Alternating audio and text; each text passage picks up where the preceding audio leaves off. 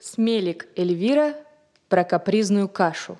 Читает актриса Московского театра кукол Федосеева Анна. «Доченька!» – донеслось из кухни. «Завтракать!» Аленка отложила в сторону любимого плюшевого медвежонка. «Везет же тебе, Мишка!» Девочка тяжело вздохнула. «Ты игрушечный, кушать тебе не надо». Она неторопливо вдела ноги в тапочки и поплелась на кухню. А куда ей торопиться? Что ее ждет хорошего? Или овсянка, или манка, или пшенка? Одним словом, каша. Бррр. Аленка с печальным видом уселась за стол, поерзала на месте, устраиваясь поудобней, еще раз вздохнула очень-очень громко. Пусть мама увидит, какая она несчастная, пожалеет ее и тогда, может быть, даст ей чего-нибудь вкусненького. Но упрямая мама, как обычно, поставила перед дочкой тарелку, а в тарелке, как обычно, лежала... Фу, уже собиралась сказать девочка. Опять каша. Но вдруг услышала. Фу, опять Аленка. По поверхности каши пошли волны, а потом появилась личика, как на самом простом рисунке.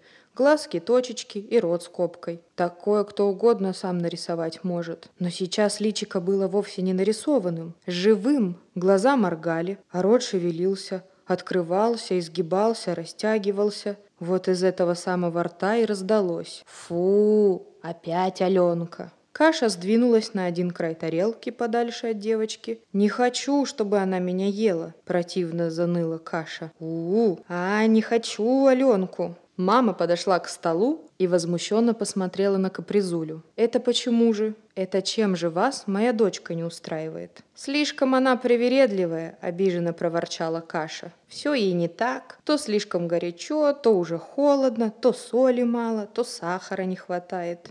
Она скосила глаза точки на Аленку, зашептала таинственно. «И вообще, она...»